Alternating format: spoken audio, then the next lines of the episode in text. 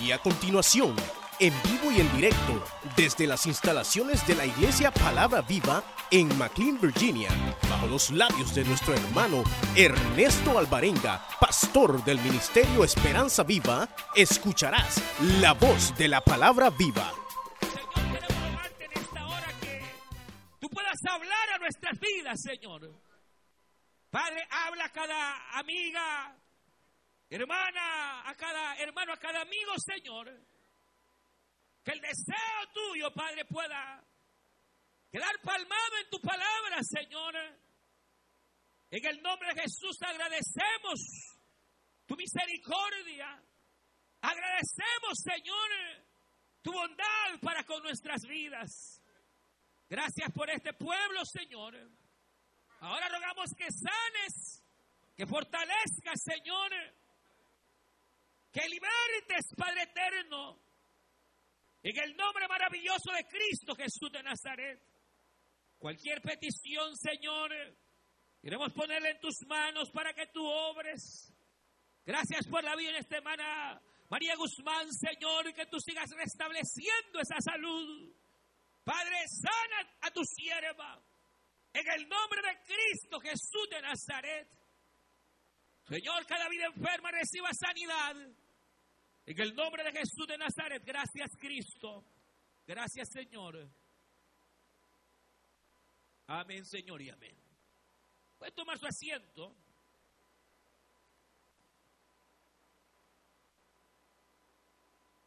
Y esta hermosa mañana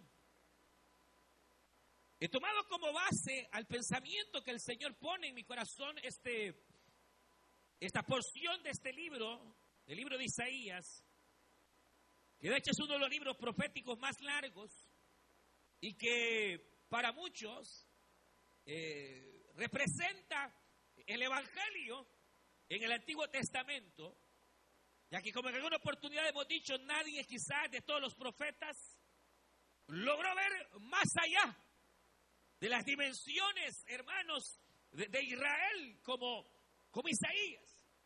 La mayoría de los profetas que Dios levantó eran profetas que eh, veían eh, los problemas nacionales, los problemas que Israel como nación enfrentaba. Pero Isaías fue más allá. Isaías logró visualizar dentro del plan divino eh, no solo la, la, buena voluntad de Dios para con Israel, sino también la buena voluntad de Dios para aquellos que no éramos israelitas. Por eso es que se le llama el Evangelio de Isaías. Desde el capítulo 50 hay un cambio en la perspectiva profética de este hombre, al grado que en el capítulo 53 se representa eh, eh, la mayor, quizás la más grande profecía de todo el antiguo tiempo con respecto al Mesías, al Cristo que vendría a morir a la cruz del Calvario. Y en el capítulo 54, aunque hay una, quizás diría una, una, una doble eh, inferencia, eh, para algunos obviamente eh, está hablando Isaías en este capítulo de la nación de Israel en un estado de, de oprobio, de esterilidad como se menciona, pero para la gran mayoría de eruditos eh, también no se hace referencia a Israel, sino a la iglesia gentil, a la gentilidad. Por eso se menciona y dice, regocíjate estéril, la que no da luz y no daba, porque más van a ser los hijos que darás tú a luz que los de la mujer casada.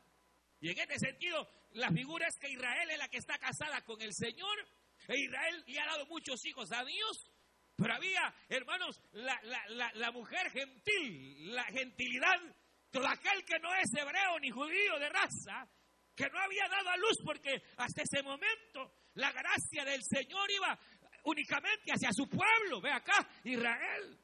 Y entonces la estéril parecería ser la gentilidad, la que no daba a luz, la que no daba hijos al Señor, pero que en un futuro sí le daría hijos y más hijos. Y por eso es que eh, eh, eh, para, para, muchos el contexto no solo encierra al momento en el cual Israel era estéril para con Dios, en un sentido puramente espiritual, sino que también hace referencia a la iglesia de Cristo que vendría más adelante y que, y que realmente llegaría a darle muchísimos, muchos, muchos, muchos más hijos, hermanos, al Señor. Recuerde que el trato de Dios eh, hasta el momento en que Cristo está en la cruz del Calvario, muriendo, el trato era para con los judíos de raza. Pero una vez muerto el Señor y resucitado, el plan de Dios cambia y se lanza ya no para los israelitas únicamente, sino que se abre para, para la gentilidad. E, el misterio, porque los gentiles, hermanos, e, estamos en algún sentido e, fuera del plan, estamos exentos de, la voluntad de Dios según el Antiguo Testamento, pero no según, hermano, las profecías. Pero era difícil contemplar, los profetas les era difícil contemplar esa realidad. Por eso cuando el Señor le dice a Jonás, ve y predica a Nínive, que eran gentiles, Jonás no quería. Para Jonás no, era concebible que el Dios de Israel pudiera tener misericordia de mexicanos, de salvadoreños. No, no, no, encajaba. Y los ninivitas eran extranjeros. Y Jonás no quería ir, pero a la larga, usted sabe, va. Pero el detalle es, hermanos, que parecería que aquí lo que está haciendo referencia en, primera instancia es a ese estado en el cual Israel había caído, pero también hace referencia al nuevo pueblo que vendría, porque dice, mire, la que nunca estuvo de parto. ¿Y, ¿Y quién no había estado de parto? La gentilidad, los gentiles, los que no éramos judíos, pero que de ahí Dios levantaría también otro pueblo, hermanos. E, eso no encajaba en la mente de los judíos. Hasta el día de hoy no encaja. Para ellos, e, el judío, hermanos, no creyente en Cristo, no mesiánico, para el judío es bastante difícil creer y entender que el Dios de ellos también sea nuestro Dios. Por eso rechazan al Mesías, por eso rechazan a Cristo, porque Cristo es el que unió los dos pueblos en uno solo, aleluya, para que de judíos y gentiles, hermanos, Dios levantase un pueblo que le alabe, que le glorifique y que santifique por siempre su nombre. Ahora, si es obviamente la gentilidad o es la nación de Israel, lo interesante es, hermanos, el estado de esterilidad en que se encontraba en ese momento la nación o la misma gentilidad. Y obviamente la esterilidad eh, no física, sino espiritual. El hecho de, de, que era un momento en el cual Israel no brindaba fruto. La esterilidad representa escasez. La esterilidad representa oprobio. La esterilidad representa vergüenza. La esterilidad, eh, eh, hermano, representa limitaciones.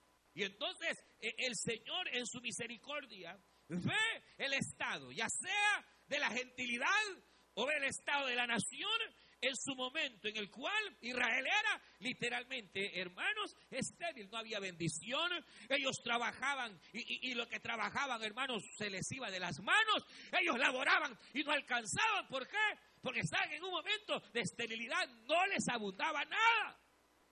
No, ellos sembraban y no cosechaban. Intentaban y al contrario, eh, más bien desprogresar, lo que venía era eh, eh, Un, un, retraso, un retraso, no había, no había bendición, no había prosperidad y eso era, esa era la esterilidad. Pero ahora viene el Señor y a través del profeta les viene la advertencia de arrepentimiento, de que se vuelvan al Señor, de que vengan a Dios pero Israel no quiso. Israel no quiso volverse a Dios. Y entonces aún el hecho de no volverse a Dios lo que haría era agravar la situación de Israel, complicar la situación para con ellos al grado que serían deportados, serían hermanos cautivos, sus casas serían destruidas y quedarían en ruinas. Pero miren qué misericordia, porque cuando viene esta profecía, les está diciendo, yo les llamé, Ustedes no hicieron caso. Están en un momento bastante difícil, pero no quieren entender. Así que yo lo voy a dejar y lo voy a abandonar. Y la situación se les va a poner peor y sufrirán más. Pero no me voy a olvidar de ustedes. cuando se encuentren en esa esterilidad y se encuentren en ese momento más doloroso, entonces yo Jehová me voy a acordar, aleluya, y me acordaré, me acordaré por amor de mí mismo, y entonces quitaré tu oprobio, quitaré tu esterilidad, quitaré la angustia, quitaré aquella circunstancia eh, que, que te agobia. Y entonces aquí donde viene una de las más grandes promesas del Señor y le dice, por lo tanto, cuando estén en esa situación, cuando estés en el problema y, no hayes para dónde, alégrate, regocíjate, porque aquí yo quito tu esterilidad. Porque ¿a qué se debe en el sentido puramente espiritual? Oiga bien, una época, una etapa de que no se da fruto que no hay fruto en una vida cristiana. No hay paz, no hay gozo, lo que hay es turbación, lo que hay es temor. No hay. ¿A qué se debe? A que el creyente, en lugar de, verse en su rostro la paz, el gozo del Señor, la esperanza, la fe, lo que se vea es todo lo contrario y anda caído, viendo para el suelo. Eh, hermano, ahí anda eh, desesperanzado. Ah, eh, si, se trata de, bendición, no ve ni uno. Si se trata de, de qué, de bendición no hay. Si se trata de prosperidad tampoco. Si es material tampoco. Espiritual tampoco. ¿A qué se debe? Se debe a algo está causando con Israel esa esterilidad pudiera ser el pecado. Cualquier índole de pecado que uno se permita, como en el caso de Israel, que era la idolatría, que ellos habían dejado de adorar al Señor y se habían vuelto a otros dioses y que habían cometido otras iniquidades, llegó a causar esa esterilidad espiritual. ¿Qué causa la esterilidad espiritual? El pecado. Cualquier, cualquier índole de pecado. Un pequeño rencor que usted esté guardando es causa. Palabras obscenas que usted se esté permitiendo es causa. Pensamientos, hermanos, que usted esté abrigando y que son pensamientos malos, impuros o de malos deseos hacia otros y usted los está abrigando en su mente, es causa de pecado. Porque mire, malos pensamientos vienen y vendrán. Todos, todos tenemos malos pensamientos. Y no vienen, hermanos, sino de Satanás quien lanza esos pensamientos. A veces de, la propia concupiscencia de uno saltan los malos pensamientos. La cuestión es qué hacer con ellos. Porque cuando viene un mal pensamiento, el creyente lo que tiene que hacer es reprender y sacarlo en el nombre de Jesús de Nazaret. Pero hay personas que los abrigan, los guardan, los acarician, los, los, besan, ahí anda, hermano, eh, eh, con esos malos pensamientos. Causará, obviamente, esterilidad. La ira es causa de esterilidad. Que se enoje y cualquier cosa lo enciende y sale la chispa. Empieza a hacer quebrazón de cosas. Eh, puede ser, hermano, mucho lo que llega a causar la esterilidad puede ser causada por la mala lengua por la envidia. Los celos pueden ser causantes de esterilidad.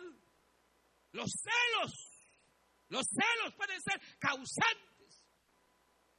Eh, eh, eh, ¿Qué? Que le anda codiciando el carro al vecino, le anda codiciando la casa a la vecina, le anda codiciando la cartera a la otra. Son causas que pueden llegar, hermanos, a perjudicar y a dañar y atraer la esterilidad.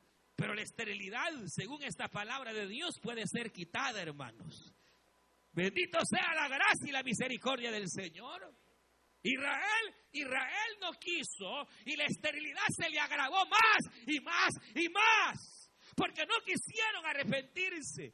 Pero si en cualquier momento de esterilidad y uno sabe que las cosas le están saliendo mal y peor y que parecería, hermano, no estar viendo ni gozando de la vida cristiana o no estar viendo el fruto, entonces hay que venir al Señor para que nos limpie. Aleluya. Hay que venir al Señor para que en su misericordia pueda limpiar. Y limpiando el Señor, entonces pueda quitar la esterilidad Ahora, mire qué tremendo, porque lo que demuestra este texto número uno es el deseo de Dios. El deseo de Dios no es estar, mire, mire, mire, mire, mire. Por favor, oiga esto. Cuando Dios ve al pueblo y que por necios han caído en lo más gravoso, hermano. Mire qué tremendo. Ya se quebró este. Mire qué tremendo. Ya va a tener púlpito nuevo. Aleluya. Pero mire, mire, mire lo que pasa, lo que pasa. Aún en ese estado, rebeldes, no oyendo la voz de Dios, siendo hermanos que sordos, Dios sigue teniendo el mismo deseo. El hecho que usted sea un burro, el hecho que usted dé la espalda a Dios, eso no cambia el deseo que Dios tiene para con usted, ni para con su familia, ni para con la nación, ni para con los suyos. Dios ha dicho, alégrate, porque aquí yo quito tu esterilidad. He aquí, yo te voy a sanar. He aquí, yo extiendo mi mano y tu oprobio será quitado. Alabad a Jehová porque Él es bueno. Alábele porque Él es bueno. Porque para siempre su misericordia. El hecho que uno le dé la espalda a Dios, el hecho que uno quiera ignorar a Dios, no quita sus buenas intenciones, no quita su bondad. Y Dios le dice a Israel, le dice a la gentilidad, ustedes que no han sido mi pueblo, o ustedes hermanos, o yo que pudiera estar en rebeldía, así ha dicho el Señor, tu esterilidad será quitada. Porque eso demuestra el deseo de Dios para con el ser humano. Nunca el deseo de Dios ha sido la esclavitud. Jamás Dios diseñó un plan para que Israel cayera 430 años esclavo. Nunca. Dios salvó a Israel del hambre. Sí o sí. Llamó, gracias hermano, llamó a José. Lo saca, lo prepara para que cuando viniera la grande hambre, Egipto les pudiera dar de comer. Pero ¿sabe cuál fue la astucia de Satanás? Que cuando Israel llegó a Egipto, le dieron lo mejor de la tierra de Egipto. La tierra de Gosén, lo mejor. Y entonces se quedaron. Al pasar los siete años de hambre, ¿qué tenía que hacer Israel? ¿Qué tenía que hacer Israel? Volver a la tierra de la Canaán, donde Dios les había prometido, esta será tu tierra, aquí te voy a bendecir, en este lugar será bendición, pero ellos se quedaron. Y entonces, mire, mire, qué tremendo, porque entonces Dios comienza a forzarlos todo bien, todo tranquilo, pero Dios no los quería en Egipto. Dios no quiere la escasez. Dios no quiere que tú no des frutos. Él quiere darte frutos y quiere que te ensanches. esa es la cuestión. Y entonces viene el Señor y empieza a apretar a Israel. Como estaban, tenían dólares, negocios, estaban en la tierra de Gosén, empieza el Señor a mandarles una crisis, hermano. Se les acababa el negocio. Ya no vendían nada. Era Dios forzándolos, forzándolos a volver al lugar que Dios había destinado para ellos. A veces Dios así, así, así aprieta, hermanos. A veces viene y como no entendieron, levantó un faraón malo que los presionaron y les dieron látigos, hermano. Hasta entonces se acordaron de Jehová y clamaron al Señor y el Señor oyó. Pero vea, Dios nunca había diseñado un plan en el cual lo voy a llevar, lo voy a maltratar, lo voy a hacer aquí y aquí le voy a dar. No, no, no, ese no es Dios, hermano. Dios es bueno. Dios es bueno. Dios es bueno. Dios es bueno. Dios es bueno. Y para siempre su misericordia. Está el deseo de Dios. Y dice, he aquí, no te quedarás estéril. He aquí, Israel, volverás a tu tierra. He aquí, porque mi deseo no es el mal. Si la Biblia lo dice, Dios no quiere la muerte del que muere. Dios no quiere el mal. Dios lo que desea es bendecir. Y aquí se demuestra. Viene el Señor y dice, he aquí, yo Jehová, quitaré tu esterilidad, tú te regocijarás y la que no daba luz tendrá más hijos que la que tenía. Aleluya. En otras palabras, lo que está diciendo es de la situación en la que estás, de la situación en la que te encuentras, Dios te va a sacar, Dios te va a sacar. Cual sea la circunstancia adversa, Dios te va a sacar, Dios te va a sacar. Él va delante nuestro porque su deseo es ensanchar, es bendecir.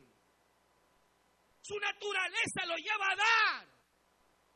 Su naturaleza es dar. Su naturaleza es sanar.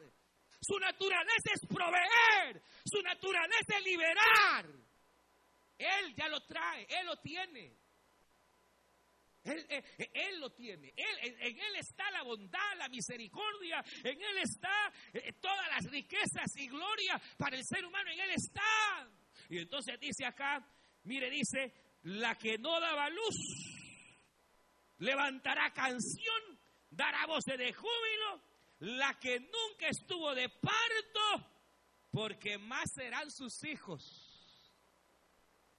Más serán sus hijos. En otras palabras, viene grande bendición porque yo quiero bendecir, porque yo quiero el bien, porque yo te quiero levantar, porque yo te quiero dar. ¿Cuántos lo creen?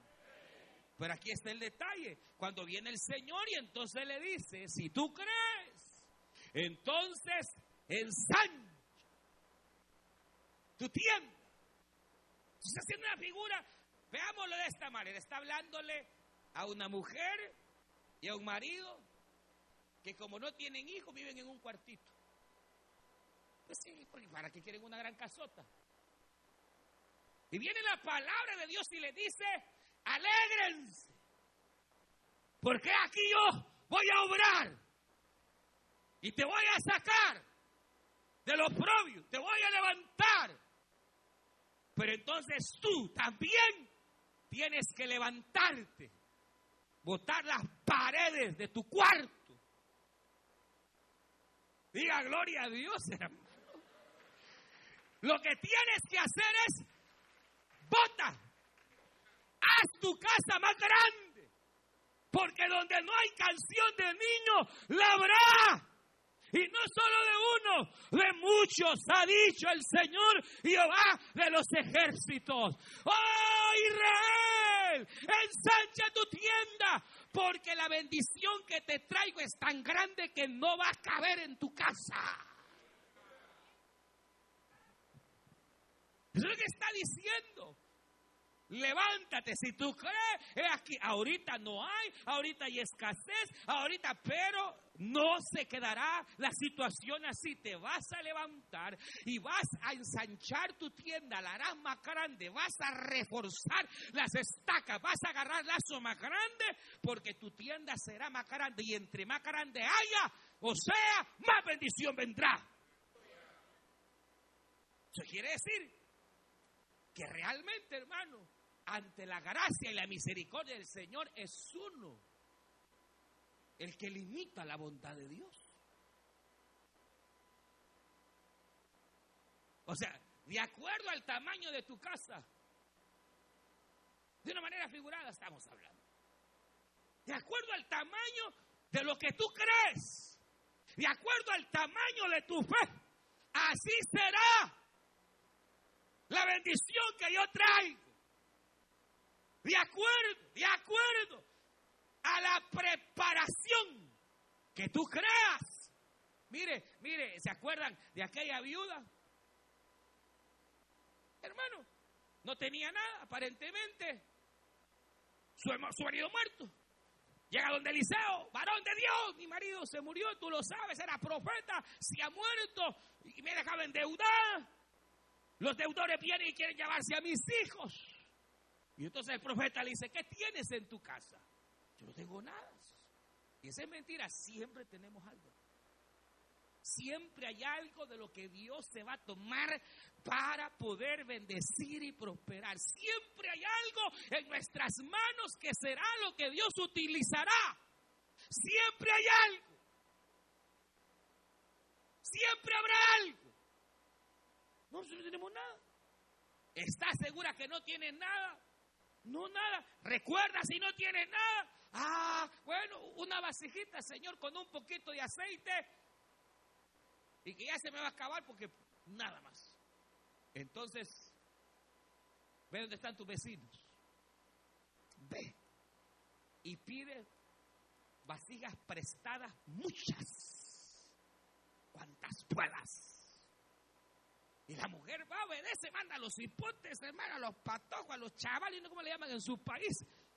Y hermano, todos los hijos allá recolectando vasija, vasija, vasija. Y entonces vino ella y a la orden del profeta, porque mire, cuando la gente obedece a la palabra de Dios, Dios siempre hará su misericordia. Cuando la persona obedece a la palabra, Hermano, aquella mujer con el poquito de aceite lo echa y de repente vio que le quedó y la otra vasija llena y de repente en la otra y el aceite no escaseaba, no escaseaba, el aceite seguía, fluía, fluía, fluía, fluía hasta que cesó.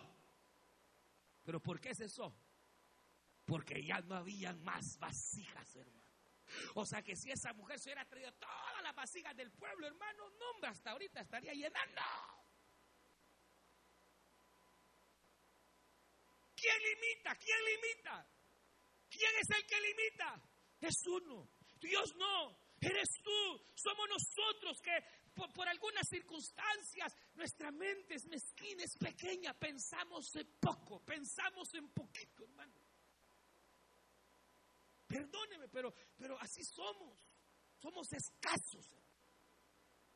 Nuestra mente es escasa. Pensamos poquito, en pequeño. Quizás porque en el caso de los salvadoreños vengamos de un país pequeño. No sé, tal vez. No se enojen los salvadoreños. Pero es, es la verdad. La mayoría, y no se moleste, pero la mayoría, hermanos, a veces tenemos, no todos, pero la mayoría, demasiado pequeña nuestra mente. Pensamos, hermanos, no todo, ¿verdad? Pero muy en poco, muy, muy, muy, muy, muy en poco. Limitados. Cuando Dios puede hacer cosas grandísimas. Cuando Dios puede hacer cosas grandes. Cuando Dios puede ensanchar nuestra vida, ensanchar más allá, porque Dios no tiene límites. Dios no tiene límites. Hermano, Dios no conoce límites. Somos nosotros los que limitamos.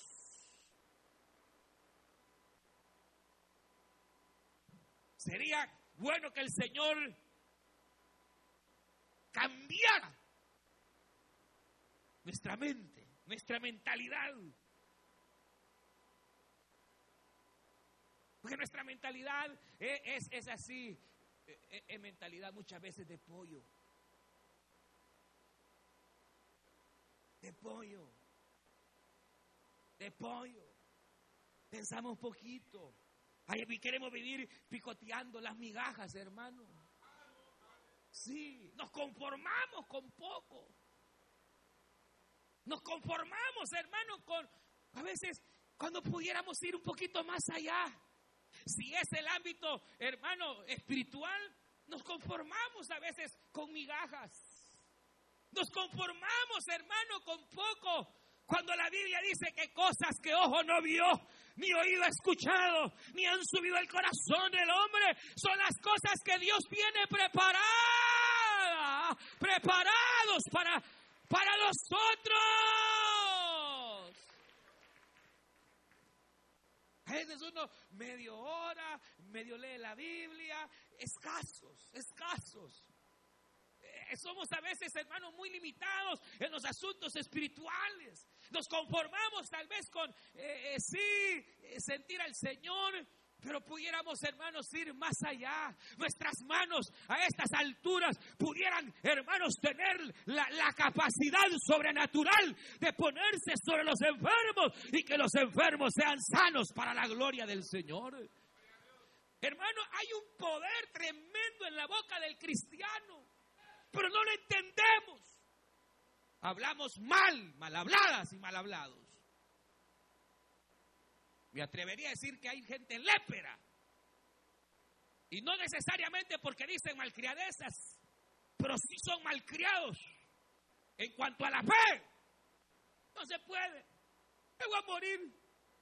Hasta aquí llegamos. ¿Cómo que hasta aquí llegamos? Nunca voy a cambiar.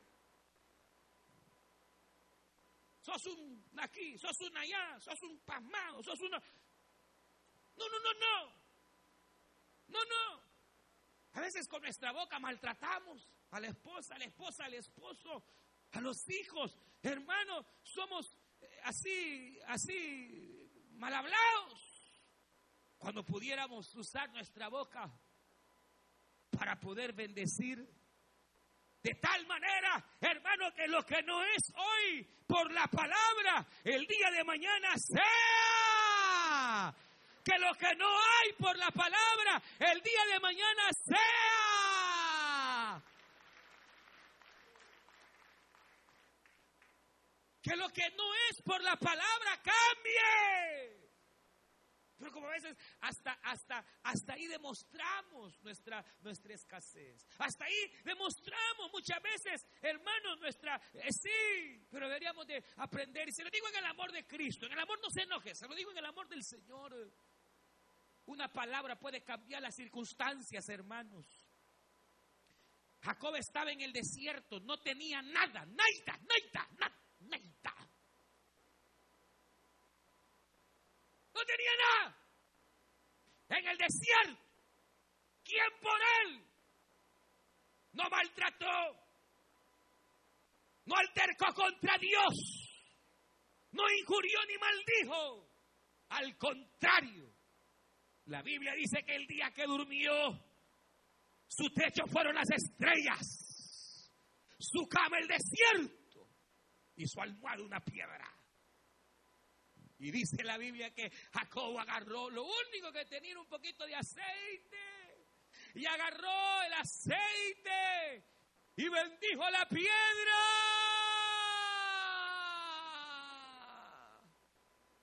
Y dijo, oh Jehová, yo no sé hacia dónde voy, pero tú sí sabes. Pero si tú a donde me lleves me bendices, yo te voy a bendecir y el diezmo apartaré para ti de todo lo que me des. Él habló. Antes de tener plata habló. Antes de tener ovejas habló. Antes de que las cosas fueran habló. Porque hasta en eso somos escasos, mezquinos, ladrones y tacaños. Nos rebuscamos el miserable peso cuando tiene otro de a 100 en la otra bolsa. Va a llevar el diablo. Hasta en eso, alguien, alguien que no es escaso, sabe que sembrando recibe. Alguien que no es escaso sabe que dando Dios le va a dar más. Alguien que sabe que da con alegría, sabe que Dios multiplica, aleluya, multiplicará tu cementera, multiplicará tu trabajo, si tú eres fiel a Dios. Pero hasta ahí mostramos nuestra escasez. Nuestra, ay, me va a faltar, no le va a faltar. No le va a faltar. Dios le va a dar mucho más. Porque así dice su palabra. Medida buena, apretada, remecida, y el Señor hará rebosar de bendición tu casa. lo dice la Escritura. Pero a veces nuestra manera de hablar, nuestra manera de pensar, no, no se hace caso. No, no, no, no, no. Piensa más allá. Jóvenes, piensen más allá. La vida es más allá que un momento de placer, un momento de locura, un momento de droga.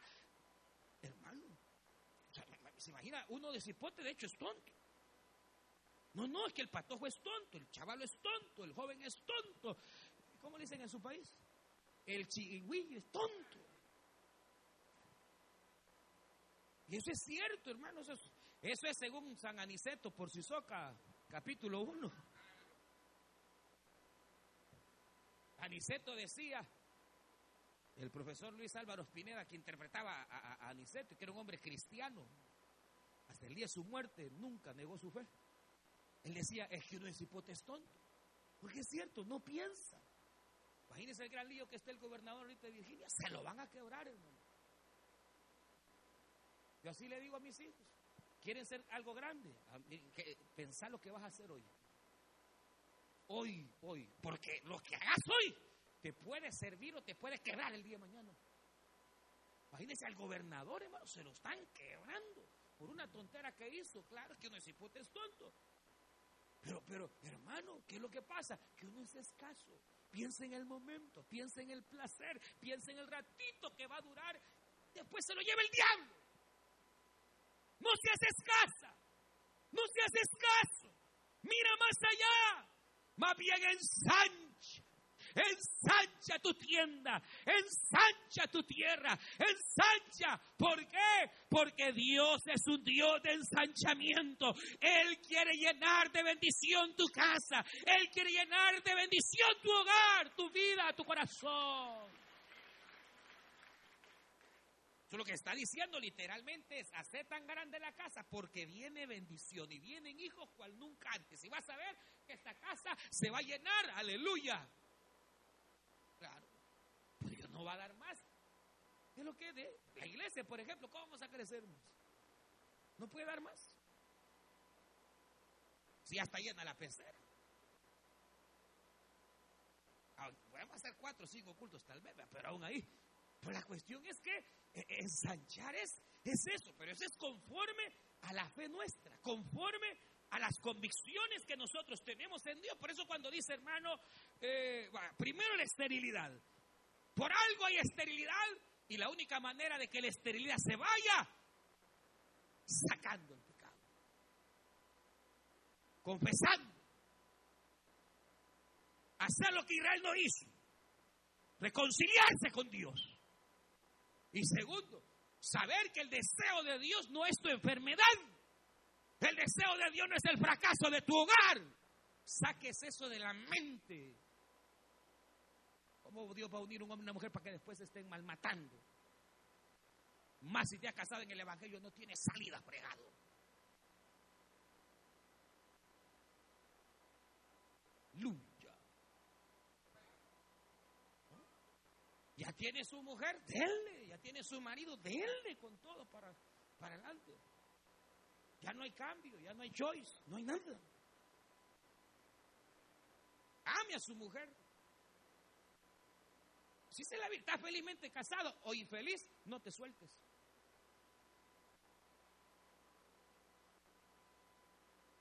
Hermano, pero, ¿cuál era el punto? Ya se me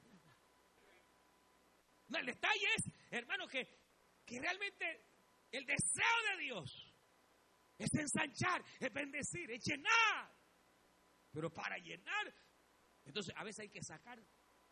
Y en el caso de la vida nuestra, Dios quiere llenar, quiere ensanchar tu vida espiritual, quiere darte más, pero hay que sacar. Hay que sacar lo viejo. Hay que sacar la amargura, hay que sacar aquello que, que, que estorba. Y sáquenlo. Porque mientras no lo saquen, no será llena de la gloria de Dios. Él te quiere ensanchar, pero hay que sacar, hay que limpiar. Y entonces, en fe hay que venir y actuar, y el actuar implica, dice acá, por lo menos dice acá, refuerza tus estacas. Las estacas son palos, hermanos, donde se amarran las tiendas de campaña, porque esa es la idea, es una tienda de campaña que hay que botarla porque la vamos a hacer más grande. Pero como va a ser más grande, hay que reforzar la estaca. Hay que poner estacas más grandes. Hay que poner cuerdas más grandes. Más fuertes. Porque no puede una, una, una estaca, mire, una estaca del tamaño de una casa pequeña no aguanta con una casa grande. Hay que cambiar las estacas o más bien reforzarlas. Hay que cambiar las pistas, hay que cambiar varias cosas, hermano, para que la casa quede bien reforzada. Aleluya. Son pilares. Son pilares. ¿Quiere la bendición? Refuerce sus estacas. Una de las estacas más importantes es la fe. ¿Cómo está su fe, hermano? Porque sin fe es imposible agradar a Dios. ¿Cómo está su fe? ¿Cómo están sus convicciones? ¿Ha dejado de creer? ¿Ha dejado de creer? Ya no cree. Ha esperado tanto que ya dejó de creer. Siga creyendo. Siga creyendo. Siga creyendo. Llame las cosas que no son como que si ya fuesen. Aleluya. Aleluya, aleluya. Aunque sea un impiazo con el que está casada, llámele varón de Dios. Varón de Jehová, aleluya. Amor de Dios. Siervo de Jehová. Aleluya. Aunque tu hija o tu hijo sea un rebelde, no le llame rebelde. Llámale sierva de Jehová. Aleluya. Llame las cosas que no son como que si ya fuesen. Refuerce su fe. La fe. La fe. Porque sin fe es imposible agradar a Dios. El amor. Esa es la otra gran estaca del Evangelio. ¿Cómo está su amor? ¿Ya lo cambió por odio? ¿O sigue amando? El amor que cubre multitud de pecados. El amor que lo hace hacer uno paciente. El amor que lo hace a veces tolerar. El amor. ¿Cómo está el amor? Que lo hace perdonar. El amor, el amor refuerza el amor. La misericordia. Hay muchas estacas. Pero en el caso exclusivo, hermanos, si hablamos de la iglesia, la fe, el amor, la misericordia, porque obviamente cuando se habla en el caso particular de la iglesia, implica que el Señor va a añadir mucha bendición, hermano. Mucha bendición, hermano. Porque Dios tiene un pueblo que aún necesita. Pero ese pueblo necesita venir y encontrar gente cristiana. Que las ame. Que esté dispuesto a hacer misericordia del caído. Pero ahí está, hermano, dice, mire, ensancha el sitio de tu tienda, las cortinas de tus habitaciones sean extendidas, no seas escaso, alarga tus cuerdas, refuerza tus estacas, porque te extenderás. Mira, un día esto es un hermano bien asustado, hermano. Me siento decepcionado, me dice. 20 años trabajando en el patrón, siendo el segundo. De repente le empezó a agarrar conmigo y me corrió. Yo no sé qué hacer. 20 años con él. Tengo experiencia, tengo las herramientas, tengo todo y no hay qué hacer. No hay que hacerlo.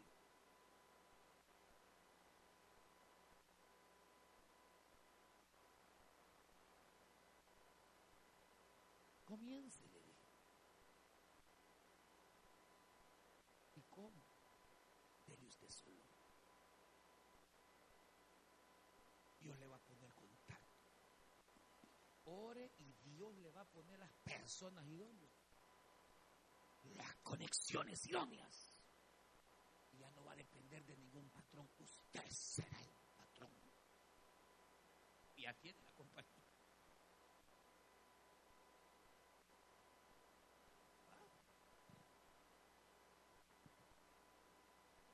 Ahí va. Ahí va. A veces, hermanos, como dice el libro de Eclesiastés, en el patio del justo, abundancia de pan. Pero se pierde por falta de cabeza y de. Mucha bendición tiene el Señor. Cierra sus ojos.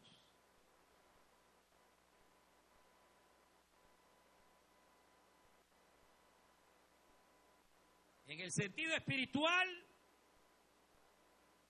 en el sentido material, en tu sentido familiar, ensancha. Ensancha tu mente. Y tú me dices, pero ¿cómo ensancho mi mente? Es fácil ensanchar tu mente.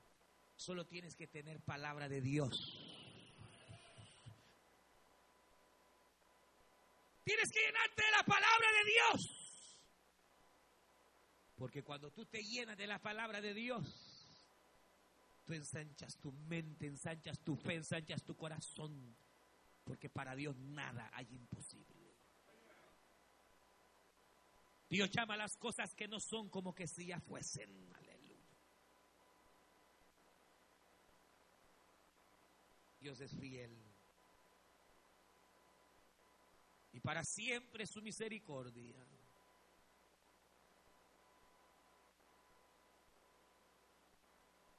Vamos a decirle, Padre nuestro que estás en los cielos, te damos gracias. Tu deseo es nuestra bendición, Señor. Usted escuchó el mensaje restaurador de Jesucristo desde las instalaciones de la iglesia Palabra Viva en McLean, Virginia. Si este mensaje ha sido de bendición para su vida y necesita oración, contáctenos al teléfono 571-633-0469. 571-633-0469. Que Dios le bendiga.